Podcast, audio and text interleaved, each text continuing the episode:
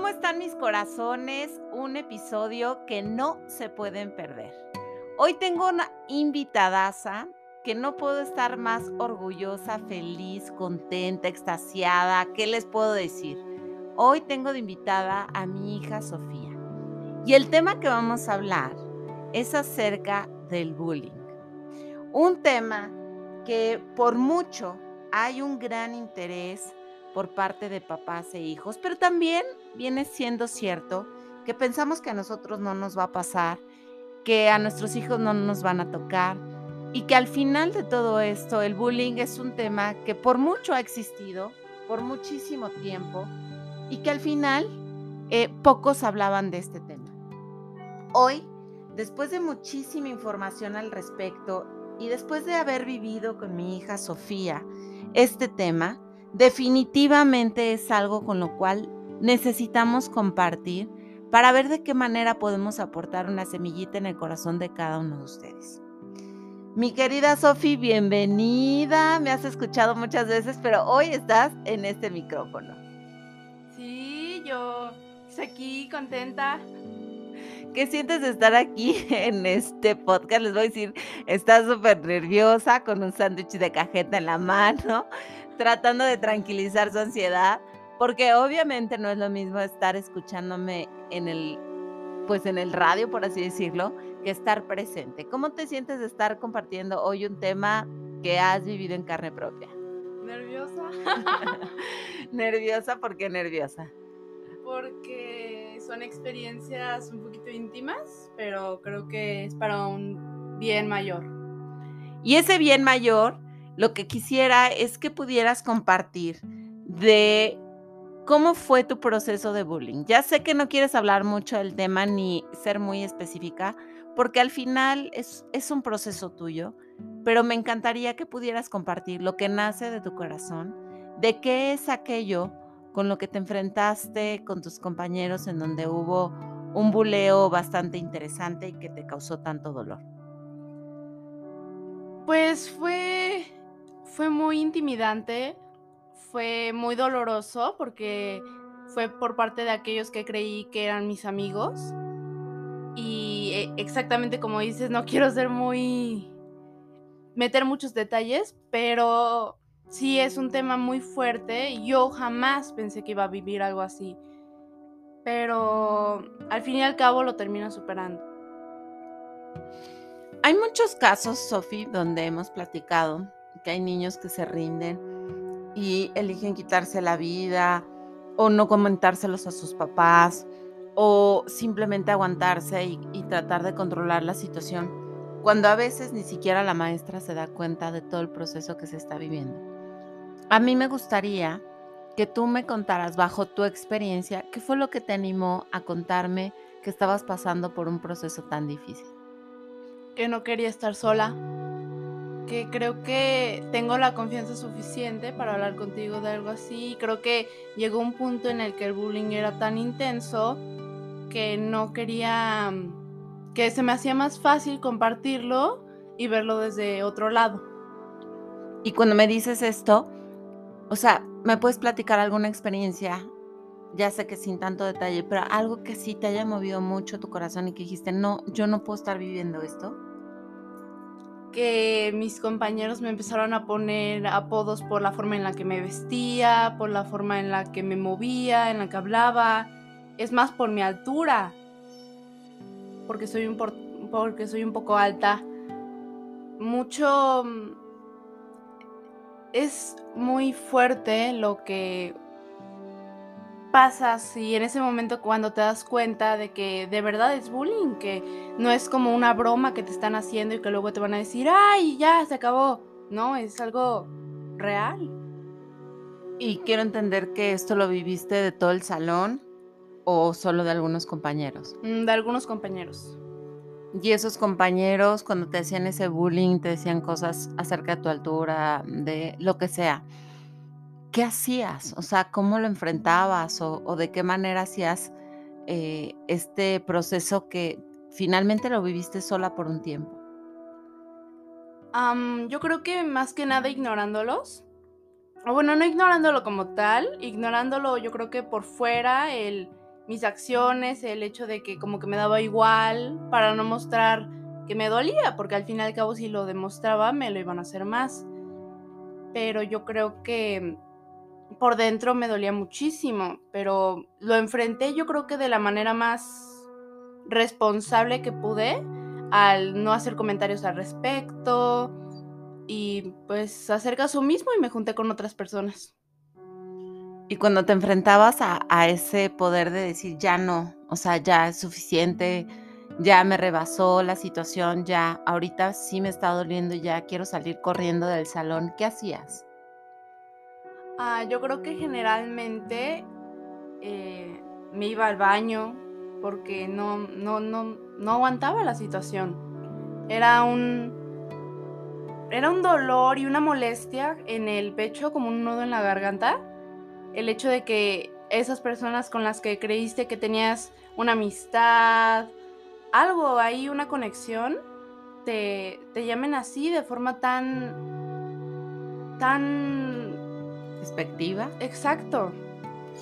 ¿Y, eso bajó tu autoestima, Sofi? Siendo honesta. sí, yo antes me enorgullecía mucho de mi altura y lo sigo haciendo, pero creo que sí ha bajado desde que pasó eso. Y cuando bajó eso, ¿qué hacías? ¿Llorabas? ¿Te enojabas? Eh, ¿Decías ya que se acabe esto? Este, ¿Pensaste en algo feo acerca de tu vida o cómo enfrentar esto? Yo creo que más que nada cuando no estaba en, e, en esa situación presente en el momento, me reía porque era algo de verdad muy irónico, pero cuando estaba en la situación era era como una opresión en el pecho, era no sé, es como si no pudieras respirar. Y cuando se te acaba esa respiración y cuando ya no encontraba salida, fue cuando elegiste y dijiste, no, tengo que hablar esto con mi mamá. Sí, ¿Cuántos de tus compañeros crees que si vivieran tu experiencia hoy hablarían con sus papás? ¿Muchos, pocos, más o menos? ¿Cuántos dirías? Yo creo que del promedio, no. Yo creo que al caso tres personas, cuatro. ¿Tan poquitos? Sí. ¿Y por qué no hablan con sus papás o por qué no expresan esto que están sintiendo, esto que les está doliendo?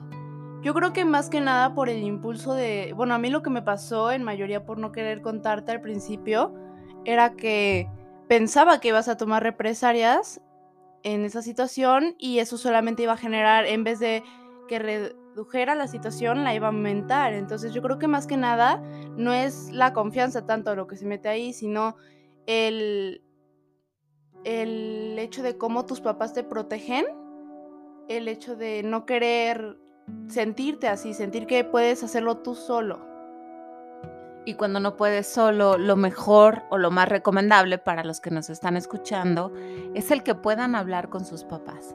Sé que esto es difícil porque si no te llevas bien con tus papás, como en este caso que tú y yo tenemos una relación abierta, que podemos hablar de todos los temas sin filtro, aunque no dejo de ser tu mamá, yo soy la grande y tú eres la chica, eh, finalmente creo que es un tema, Sofi, que si tú fueras hoy eh, ese niño buleador, ese niño que estuviera molestando a otros niños, ¿por qué crees que lo hacen? Por alguna experiencia, por algo ah, que hay en su vida, malo, ya sea incómodo, no sé, una situación. Y el hecho que dices, no, no te lo quería decir porque automáticamente ibas a ir con la maestra y a decirle, oiga, está pasando esto y eso hubiera generado más estrés, probablemente para ti hubiera sido como una bola de nieve en donde te hubieras sentido incómoda, este, traicionada por la confianza que me estabas dando. Pero al final creo y considero, si tú me lo permites, Sofía, si tú pudieras cambiar algo de cómo procesar este bullying que tuviste con tus compañeros, ¿qué harías diferente? Yo creo que los enfrentaría desde el inicio. Bueno, no los enfrentaría como tal, pero dialogaría con ellos, diciéndoles, pues, o sea, ¿qué fue lo que pasó para que llegáramos a este punto? Lo cual no hice y lo evadí. ¿Lo evadiste por qué? Yo creo que por la incomodidad, por la molestia, porque todo estaba muy muy reciente, entonces yo pensaba que si iba automáticamente me iban a decir, "Ay, es que tú eres" y no, y muchas situaciones que quería ahorrarme. ¿Y te las pudiste ahorrar? Algunas. Oye, Sofi, y dime una cosa, ¿consideras que tuvo influencia en este bullying los papás? Sí, totalmente. ¿Por qué? Porque yo creo que más que nada los papás, quieran o no los niños, tienen una influencia muy grande en los en ellos. Y creo que en mi caso al menos, por yo ser curiosa al menos, en mi clase, em, los padres como que decían, ay no, eso no es normal, eso, eso yo no lo quiero en mi vida. Y lo acepto, es opinión, pero creo que su juicio hizo que a mí me llegaran a pasar muchas cosas. Y siendo así, y viendo la crueldad de los niños y de los chavos hoy en día, que no son conscientes muchas veces de lo que pueden provocar, como el hecho de que un niño se pueda quitar la vida porque ya no puede más con este bullying, con el hecho de que los maltraten físicamente. Gracias a Dios a ti no te tocó eso, pero sí las palabras fueron muy hirientes. ¿Qué es lo que le sugerirías a, a un niño a un chavo como de tu edad que está pasándola mal, que no se lleva bien con sus papás, pero que, que no sabe más qué hacer? Ay, es que es una situación muy difícil, viéndolo incluso desde mi perspectiva, que te veo con buenos ojos. Yo creo que afrontaría la situación a pesar de que me tendría que exponer, de que tendría que enfrentar las cosas, porque creo que es mucho más ahorrador en energía, en estrés, en muchas situaciones, que simplemente vas, enfrentas esa situación, pero es un momento y ya. Y si no llegara a funcionar enfrentarlo y siguen con el bullying, ¿qué le sugieres a ese niño, ese chavo que se siente tan mal, que le arde el corazón como a ti, que te sientes perdido, que, que no sabes qué hiciste mal, que quieres ser aceptado, que quieres que las cosas regresen como eran antes? ¿Qué harías? ¿O qué le aconsejarías a este niño? Mm, ay, es que es una situación de verdad muy, muy complicada. Yo creo que si ya eso no funcionaría, ay, si no funcionara, perdón, el, el, el, nerviosismo. Yo creo que más que nada, mmm, pues consultaría yo creo que más que nada con unos amigos, con, no sé, con alguna persona importante para mí, pero sería... O sea, ya no tomaría represalias en la situación, ya sería nada más dejarlo fluir hasta que se, las aguas se calmaran un poco. Ok, pero en tu caso no se calmaron. ¿Por qué acudiste a mí? Porque ya no encontraba salida, porque por la confianza que me tenías, por el hecho que te sentías ahogada, o por qué? Yo creo que por el chisme. Ah, no es cierto. no, yo creo que por. Yo acudí a ti principalmente porque no porque no hubiera una salida de eso, sino porque el sentimiento era tanto que, mm, que no, o sea, como que no me... Es como un vaso, está lleno, se sigue chorreando el agua. Necesitaba compartir un poco de lo mío para que alguien equivaliera y hubiera un equilibrio ahí. ¿Y te ayudó el hablar conmigo y saber que no le iba a decir nada a la maestra? Sí, ¿Por qué? Porque yo creo que... Porque me quitaste un peso de encima. O sea, igual no al tomar represalias, pero al menos no estaba sola. Entonces, ya sabía que si pasaba algo, alguna situación, pues ahí vas, ahí vas a estar a tú. Muchos niños, Sofi, no cuentan con este apoyo o no se sienten respaldados por sus papás siendo que el amor más grande que tienen es el de un papá. Nos podemos equivocar y podemos no generar esa confianza porque pues tenemos muchas presiones de trabajo o tenemos situaciones que arreglar, pero hoy que tú tuviste la oportunidad de abrir tu corazón, de decir, me está pasando esto y tal, y que me dices, sentí un alivio, ¿tú consideras que la forma más sencilla para poder desinflarte un poco como globo o quitar esa agua del vaso, como dices, es abriéndote con tu papá o con tu mamá? Mm, no necesariamente, pero sí. Yo creo que con una persona a la cual le tengas confianza y creas en ella es suficiente. Si se ven, mi hija es muy concreta. Yo por más que le quiero sacar toda la sopa, no se deja. Pero creo que es un tema que, que es difícil, que ella aceptó compartirlo con ustedes, porque sabe perfectamente que puede ayudar a otros niños a conectar consigo mismo, a saber que quien menos lo piensas te puede estar molestando. Yo me acuerdo que cuando yo era chica, a mí me decían que yo parecía, ¿cómo se llama este el de Star Wars? Que es como... ¿Yubi? No, el que es peludo. Mm, el que es como un osito. Ajá, ¿cómo Ese, Hagan de cuenta que es. Bueno, no me acuerdo del nombre, pero el punto es que me decían que yo me parecía a él porque yo tenía mucho vello corporal. Y entonces el bullying era impresionante. Y yo, aunque por fuera demostraba una cosa, en realidad por dentro la estaba pasando sumamente mal. Yo no tuve la oportunidad de contarle esto nunca a mi mamá ni a mi papá. Eh, me defendía sola, eh, lloraba muchísimo, escondía mucho mis inseguridades. Y puedo decir que esto me hizo sentirme muy insegura por mucho tiempo pero era normalizado en la escuela, no era algo que dijeran, ay, eso es bullying, o eso está mal, o que la maestra se diera cuenta. Yo creo que, yo creo que hasta eso, bueno, en- al menos en mi situación, creo que yo me decía, al menos por parte de mi mente, era actúa racionalmente, sé responsable, no importa, tú puedes continuar, pero al momento de hacerlo, el corazón te dice otra cosa, entonces creo que ahí se meten dos partes en las cuales no sabes a cuál acudir, si a tu mente, a tu corazón, eh, y es muy confuso.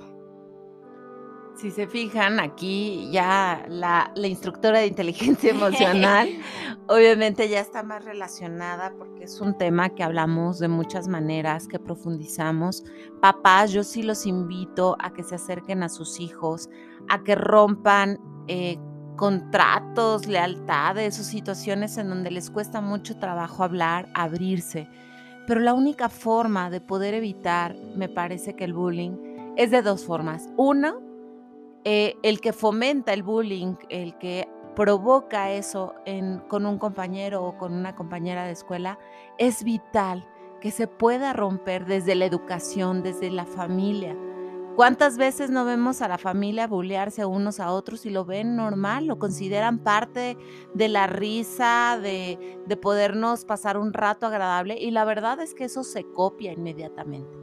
Y por otro lado, el que es buleado, es importante que acudan a, a sus papás o a quien más confianza le tengan, pero que no se queden con esto, porque a la larga es como una bola de nieve que después no saben cómo parar. Hoy, Sofía, ya estamos por terminar el podcast y me encantaría que pudieras aportarnos tres cosas, que pudieras aconsejarnos, que pudieras compartirnos desde tu experiencia, desde tu pequeña edad, cómo es que podemos subsanar este proceso. Yo creo que tengo dos consejos para los niños que lo sufren y un consejo más que nada para los padres, de los que abusan. El consejo para los padres de los que abusan es, sus hijos son como una esponjita. Todo lo que ven lo absorben.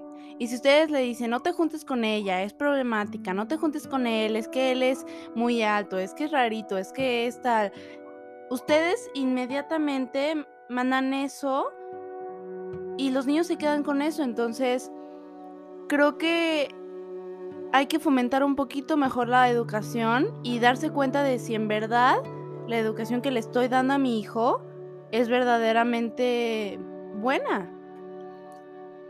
Y para los niños es bulenlos. Ah, no es cierto. no, yo creo que más que nada enfrenten la situación como puedan. No todos tenemos el mismo sentir. Y creo que, que también el hecho de confiar en sus padres de vez en cuando, es de, vez, en, cuando, estaría un poquito mejor. Y si no quisieran que pasen situaciones como las que yo temía, que mi mamá fuera con la maestra, díganle, no quiero hacer esto, pero voy a depositar mi confianza en ti y respecto a esa situación, tomen represalias. Más bien, tomen eh, represalias es como algo malo, más bien, tomen su, su responsabilidad de poder compartir esto con sus papás, porque al final Sofía, que vivió esta etapa tan difícil, hoy sabe que no está sola, hoy sabe que cuenta conmigo al 100% y sabe perfectamente que en estos procesos también hay un gran aprendizaje. ¿Cuál fue tu aprendizaje, Sofía? Mm, yo creo que el rechazo. El hecho de que nunca me había pasado algo así, nunca. El hecho de, ser rechazada es te saca de, tu ego, de yo soy, de yo puedo, de todo ese tipo de cosas y creo que para mí fue el hecho de aprender que no todo el mundo le a, le voy a gustar y está bien. Ya estás bien con eso. Sí, X. bueno, mis corazones, pues después de haber escuchado a esta invitada, que es mi hija, que aceptó que, que más que nada en esta conciencia de poder compartir, de poder generar más semillitas de conciencia a toda nuestra comunidad, a las personas que nos están escuchando. Es hermoso tener la capacidad de poder dejar una huella, aunque sea en una persona, aunque sea un chico que te esté escuchando, Sofi, y que sé perfectamente que le llegaron tus palabras porque quizás sintió lo mismo que tú. Yo me siento hoy muy bendecida, agradecida y y plena porque tengo dos hijas maravillosas, conscientes, y hoy que Sofi se dio la oportunidad de compartir este tema, no me queda más que decirles gracias de corazón a cada uno de ustedes, porque sé que si alguien necesita escuchar esto, se lo van a compartir. No se olviden de mis redes sociales, arroba soy R, de mi canal de YouTube, de hacerme todos sus comentarios porque este tema da para más. Nos vemos en el siguiente episodio. Chao.